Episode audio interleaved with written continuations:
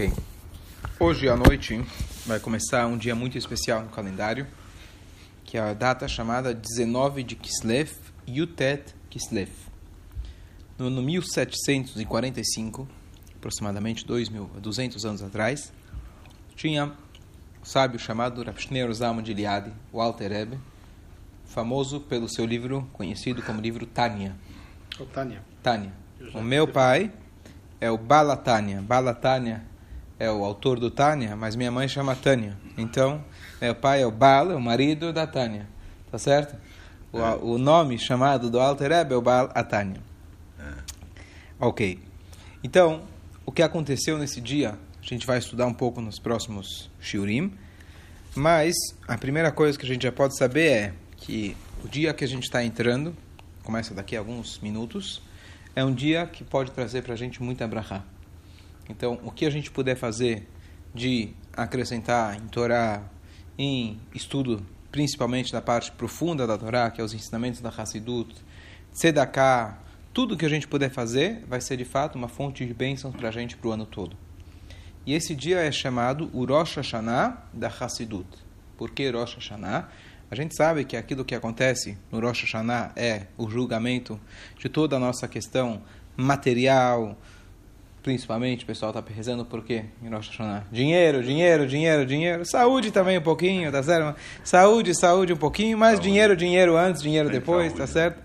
E aí, então o que acontece? No Rosh Hashanah, que é a cabeça do ano, é o ano é o dia que está definindo tudo o que vai acontecer e é um dia decisivo. Então, assim também, esse dia que está por começar agora é o dia decisivo, é um dia importantíssimo para definir como vai ser a nossa vida espiritual, a nossa vida de forma profunda ao longo desse ano. Será que a gente vai viver a vida de forma mecânica, automática? Aperta o piloto automático, acorda, reza, trabalha, dorme e assim por diante? Ou se a gente vai fazer com que cada dia a gente preencha esse dia com sentido, com algo profundo, com uma missão, com algo maior do que nós mesmos. Então é o dia de hoje, à noite, que vai começar esse dia tão especial e logo a gente vai entender a história que está por trás desse dia. Então, na verdade, esse dia é o dia do aniversário do Magid de Mesrit. Magid de Mesrit, Magid é, na verdade, um apelido como um tipo de rabino que tinha antigamente. Magid vem de Agadá, conhece a palavra Agadá, que é contar. Magid seria, na verdade, o, talvez na época chamado como pregador, certo? Mas Agadá. De contar, certo? Ele era o pregador, talvez, o grande rabino de, da cidade de Mesrit, e esse, por sua vez, era o sucessor do grande, da grande luminária, o Baal Shem Tov, certo? O Baal Shem Tov já falamos várias vezes sobre ele. Ele é, na verdade, aquele que trouxe para o mundo a luz da Hassidut, já falamos bastante a respeito, mas vamos agora diretamente para o seguidor dele, que era o Magid Mesrit, estamos falando de 300 anos atrás, Baal Shem Tov, depois o sucessor Magid Mesrit, e depois o Rav Shneur Zalman de Liad. E vamos falar um pouco desse Rav Shneur Zalman de Liad. Ele nasceu em 1745 em, na Bielorrússia, é, numa cidadezinha chamada Vitebsk, em Liosna. Liosna era a cidade, Vitebsk, na Bielorrússia. Bielorrússia. E é, a- a- como se fosse o estado seria Vitebsk, né? E a cidadezinha, o, o lugar onde estava era Liosna. O Alter Rebbe, ele era o terceiro, como eu falei, dessa linhagem da Hassidut. E vamos só colocar uma perspectiva histórica. Hoje, se viaja para Israel ou Estados Unidos, você vai ver muita gente, várias linhas do judaísmo, de todos os tipos. O mais fácil da gente identificar é pela cor da roupa, pela cor da meia, pelo tipo do chapéu.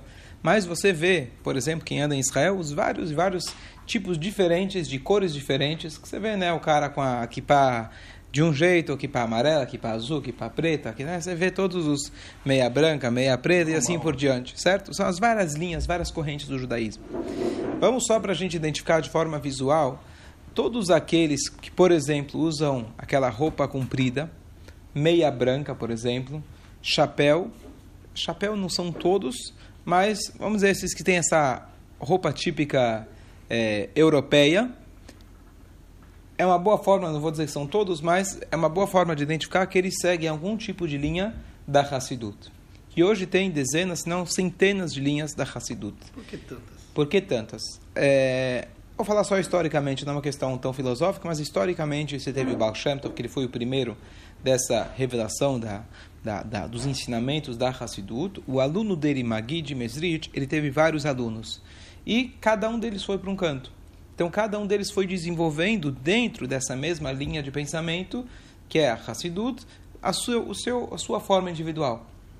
Então, cada um deles, é, cada um deles é, foi desenvolvendo a sua, né, a sua Hassidut, e em cidades onde você, na época, especialmente onde não tinha tanta comunicação entre uma cidade e a outra, cada um foi tomando a sua tradição, o seu formato e assim por diante, onde a essência de todos, a origem de todos era o Baal Shem Tov. Agora fizeram um filme, um documentário, acho que talvez dos mais fidedignos e dos mais bonitos que eu já vi, tá bem assim, muito, muito famoso, em Israel fizeram, que se chama alguma coisa Malchut, pode procurar no YouTube, são três, são três, é, são, é dividido em três filmes, em três partes, e ele vai contando sobre as diferentes é, Hassiduyot que tem, de forma extremamente curiosa, extremamente fidedigna, e sem, sabe, a gente está acostumado, infelizmente, com filmes que criticam, né?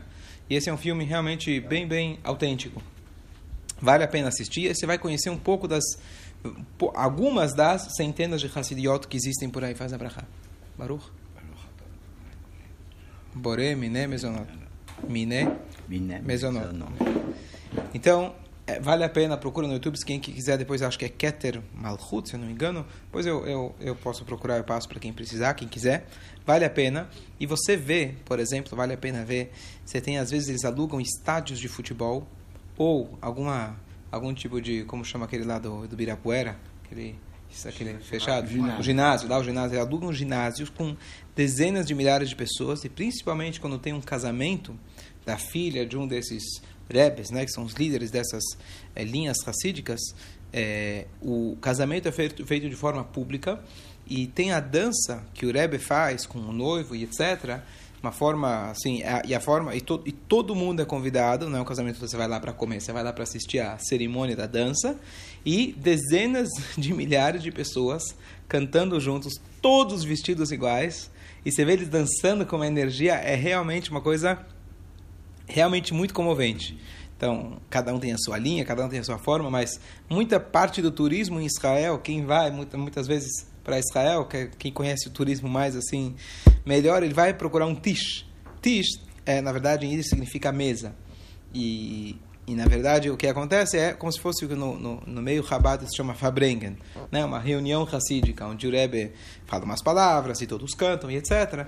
Então, em, em Meachearim, quem vai nesses né, os bairros em Israel, então ele passa uma noite, ou passa uma noite de Shabat, por exemplo, ou se tiver alguma, alguma data importante, e todo mundo que passa por lá realmente fica comovido, porque as melodias são muito, né, capturam, captivam a nossa, cativam a nossa atenção, a nossa alma, é uma coisa muito bonita. Então esse filme só mostra para a gente as várias linhas da Hassiduyot, e nesse filme você vai ter uma resposta melhor por que as várias, coisa interessante que ele comenta lá, não é nosso assunto, mas ele fala uma coisa interessante que na o, o, o cara que está fazendo o documentário ele vai entrevistando as pessoas é, ele comenta de que ele faz uma questão porque na, na, na Europa antiga, etc., eles faziam tudo possível para salvar o Rebbe. Quando tinha perseguição, todos os Hassidim juntavam dinheiro, eh, contatos para salvar o Rebbe.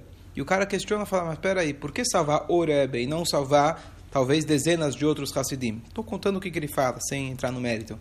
E ele contou, ele, ele deu um exemplo de duas Hassiduyot, não lembro agora os nomes, e ele falou, tal Hassidut, a gente conseguiu salvar o filho do Rebbe, que na época eu acho que tinha 14, 15 anos. E o pai já tinha sido, Deus nos livre, morto. E a gente, ele contando, nomeou ele como Rebbe com 14 anos. E eu aceitei, o homem velhinho contando, eu aceitei ele na época como meu Rebbe, apesar da idade dele, porque a gente sabia da linhagem dele, sabia do potencial dele. E o que aconteceu foi que ele crescendo, ele acabou vindo para né, os Estados Unidos ou Israel, e hoje ele conseguiu, através dessa única pessoa, reaver todo um movimento. E hoje tem. Sim, estou falando não de uma específica, mas ele conseguiu recriar, na verdade, todo aquele movimento. E hoje tem centenas, milhares e milhares de é, seguidores é, dessa, dessa linha. Então, uma coisa interessante. Enquanto o outro mestre, que não foi salvo, infelizmente, então não sobraram, não sobrou ninguém, que uma vez que o, o mestre né, daquela, daquela linha racídica faleceu, então é, não teve seguidores. Só alguma coisa, uma, um fato curioso que eles contam nesse, nesse filme. Então, aí vai ter resposta, porque aí as várias, as várias dinastias. Mas o que a gente está falando agora então, é primeiro do Magid Mesrit, que foi o sucessor do Baal Shem Tov. Baal Shem Tov só tinha, assim, não, não tiveram várias linhas que saíram dele, ele era, era bem fresco ainda, mas do Magid Mesrit foi a origem para as várias e várias dinastias. Só para dar um exemplo aqui, o Ruf, certo? O, o, o, cunhado dele, que é o Rebbe Ber, o sogro dele, que é o Rebbe Ber, ele tem a dinastia, se alguém já viu, eles têm, quando eles mandam os convites de casamento, você vê no convite do casamento, ele coloca toda a dinastia deles até o Baal Shem Tov, filho do filho do filho do filho, etc. Como eles chegam, eles são realmente linha direta do Baal Shem Tov, ou dos grandes mestres racídicos lá lá de trás. Uma coisa muito forte assim para eles essa questão de família. Então, normalmente eles casam também entre si. Só vai causar a filha de um rebbe com o filho de um outro rebbe que também vem dessa linhagem assim super especial. Bom, depois dele, então, o Magid Mesrit ele tinha o aluno dele, que era o aluno menor de todos em idade, que era o Alter Rebbe, que sobre ele a gente vai contar, que ele teve a sua libertação da prisão, que ele ficou preso por 53 dias, nesse dia de 19 de Kislev também. O Magid Mesrit, anos antes disso acontecer, antes ainda do Alter Rebbe ter sido, se tornado Rebbe, ele virou e falou para ele, olha, o dia de 19 de Kislev é a nossa festa. Uma coisa que não tinha, não estava claro na época. Quer dizer, a nossa festa é o aniversário do mestre, não do aluno. Mas posteriormente ficou claro que no dia 19 de Kislev, que era o aniversário do mestre dele, foi justamente o dia que ele foi libertado da prisão. Então, qual que é a história? Então, hoje, apesar que, como eu contei, tem ginásios e você vê lá dezenas de milhares de pessoas, linhas de Hassiduyot, etc., hoje você vê isso claramente como parte do mosaico judaico. Tem várias cores, essa é uma das cores, tá certo?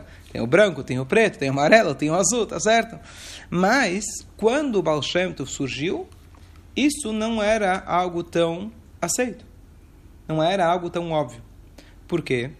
O contexto histórico de quando apareceu o Baal Shem Tov, ele veio pouco tempo depois daquele cara que vocês já devem ter ouvido falar, já falei, comentei sobre ele várias vezes, que é o tal do Shabbatai Tzvi, que foi um homem, que ele era um estudioso da Kabbalah, mas um grande impostor. E ele, na verdade, come começou a convencer as pessoas que ele era o próprio Mashiach, e depois ele acabou se convertendo para o islamismo. Então foi uma devastação total, foi uma devastação, foi uma, foi, assim, foi uma decepção total para os judeus, especialmente que eles estavam passando depois de uma época extremamente é, é, pesada, que muitas comunidades judaicas tinham sido, sido assassinadas por um cara, o Hitler e Marshmal da época, que era chamado Khmelnytsky, que começou na Polônia. Então eles estavam fisicamente devastados e agora moralmente também devastados, que eles tinham agora uma esperança. Mashiach chegou e de repente aquele cara que para eles representava o Mashiach, representava a Torá, representava Deus, de repente se converteu ao islamismo. Então ao invés das pessoas, muitos deles, pensarem, bom, esse cara é o impostor, às vezes você fala, bom, se esse cara é o rabino, faz isso, então Deus nos livre, a Torá também não serve. Mashiach de verdade também não serve. Esse é o problema do Hilul Hashem, uma pessoa que profana o nome de Hashem, uma pessoa que deveria estar representando Deus, e ele toma uma atitude contrária, ele acaba estragando não só a si mesmo, ele acaba criando um mau nome para Hashem. Por isso se chama Hilul Hashem, a profanação do nome de Hashem. Então, o que acontece é que havia um preconceito muito grande contra alguém que estudava a Kabbalah.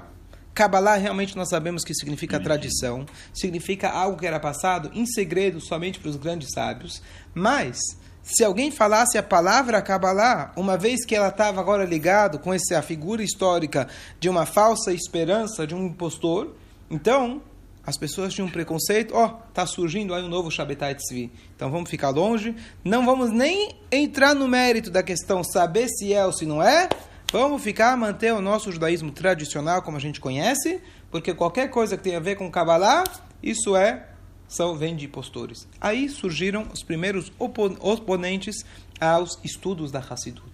Porque os estudos da Hassidut, eles são provenientes dos estudos profundos da Kabbalah, porém passados, transmitidos de uma forma que não tem os mesmos perigos do estudo da Kabbalah. Em duas palavras, qual que é o perigo do estudo da Kabbalah? Não é o perigo que você vai estudar e fazer milagres e magias, como muita gente imagina. Eu vou me tornar um cabalista. Não é esse o perigo. Te garanto, pode ler o Zohar tua vida inteira, você não vai sair voando. Pode ter certeza. O que vai acontecer é, você vai entender errado. Esse é o problema. O maior perigo de estudar Kabbalah é você achar que entendeu e não tem um preparo adequado. Você está comprometendo a integridade do estudo da Torá. Então, esse é o maior perigo. Então, o que acontece? Então, o que acontece? É, a Hassidut, ela foi transmitida de tal forma que os perigos da pessoa interpretar errado, principalmente quando se trata de assuntos esotéricos, assuntos profundos, descrições às vezes materialistas de Deus, quando você lê no Zohar, sem uma compreensão, você acha que está falando igual que a gente tem a Torá, a mão de Deus, o braço de Deus, você fala da bondade divina e etc., você começa a materializar Deus e Deus nos livros você perde completamente é, o sentido que original que o texto está dizendo. Então, Hassidut foi transmitida de tal forma que esses riscos eles já foram é, eliminados e, ao mesmo tempo, foi passado de uma forma que você possa aplicar no seu dia a dia e não com apenas com um estudo teórico, e sim de um estudo profundo que você possa descobrir melhor a si mesmo, descobrir melhor sobre o que é a Torá e ter um elo mais profundo com Hashem. Esse é o resumo do que é o intuito da Hassidut. Fala.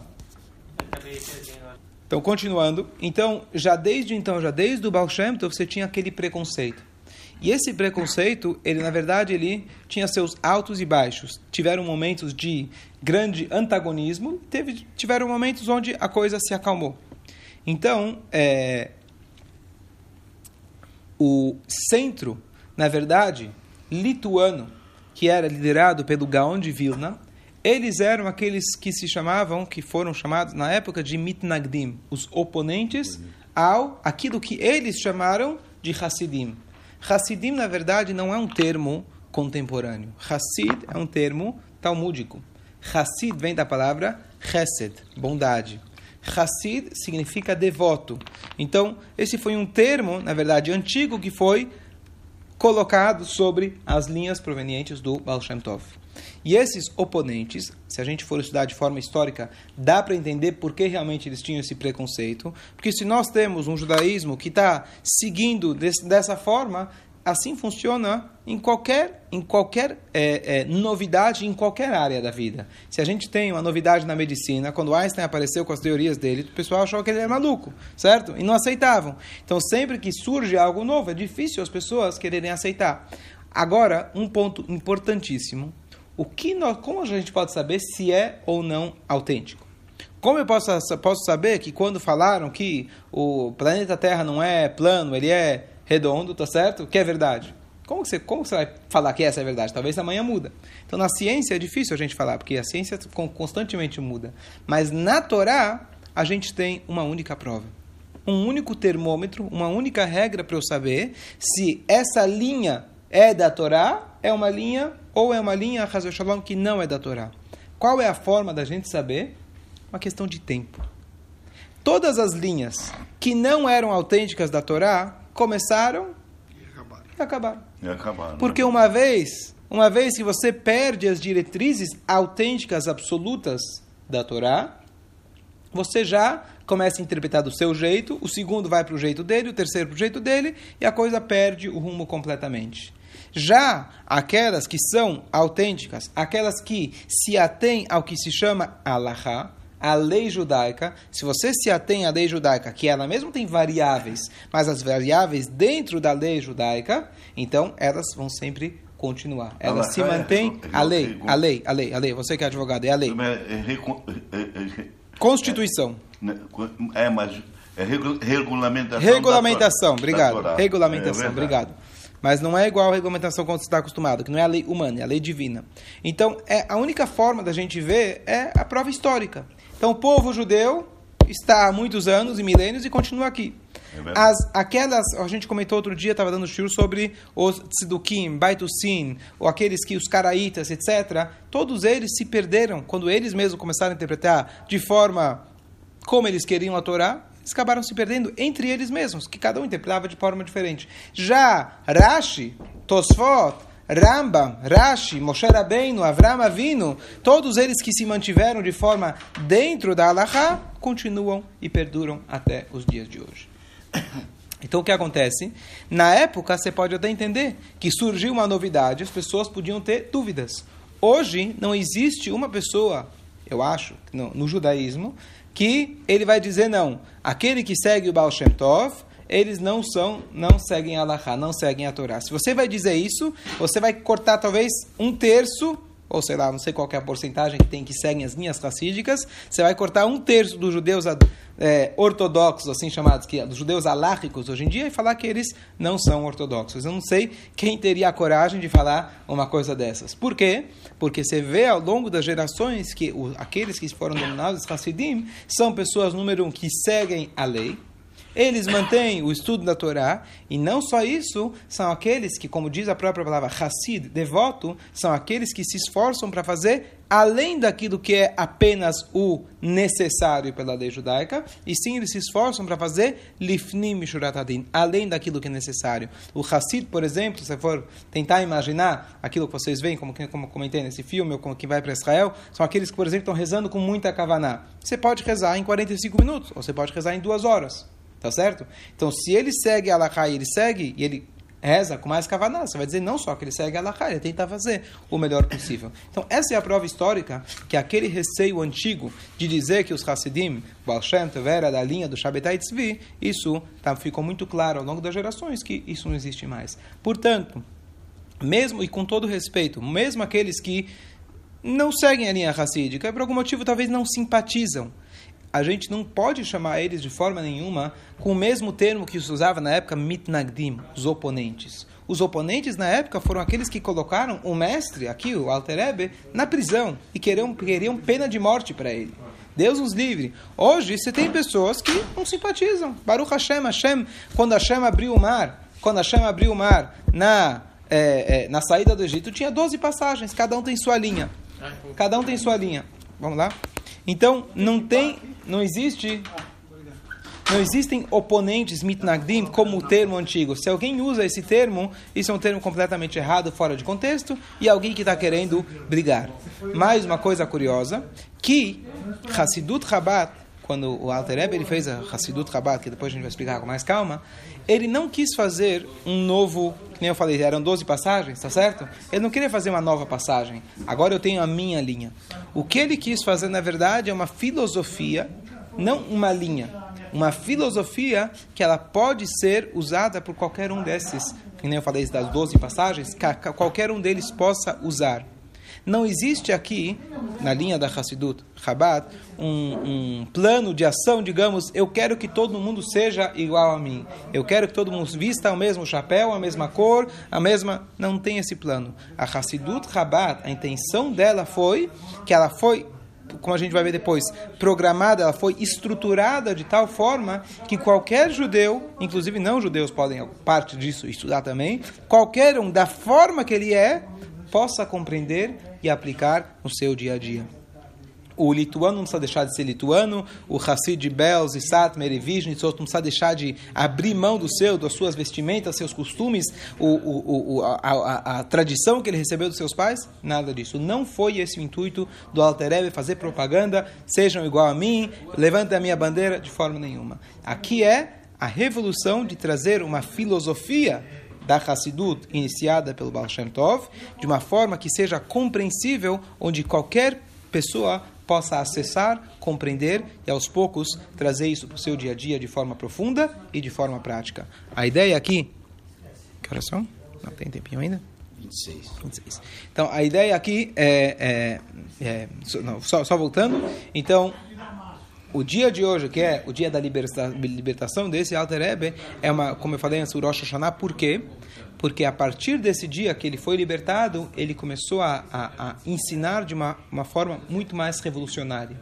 Tanto é que a gente conhece o paralelo que ele ficou 53 dias na prisão e a primeira sessão desse livro é, tão importante que é chamado Tânia, ele tem 53 capítulos paralelos a esses 53 dias. Se Deus quiser, no próximo show a gente vai estudar um pouco mais a respeito, mas a gente já deseja para cada um Shana Tová, que cada um tenha um Shana Tová, Belimud Hassidut, no estudo da Hassidut, que é essa parte profunda da Torá, o Bedarke Hassidut, que não adianta só estudar, a gente tem que praticar que a gente pratique também os ensinamentos da Hassidut, Tikatebo, Vetihatemo, que a gente tenha, seja inscrito e selado no livro da vida, se Deus quiser. Amém.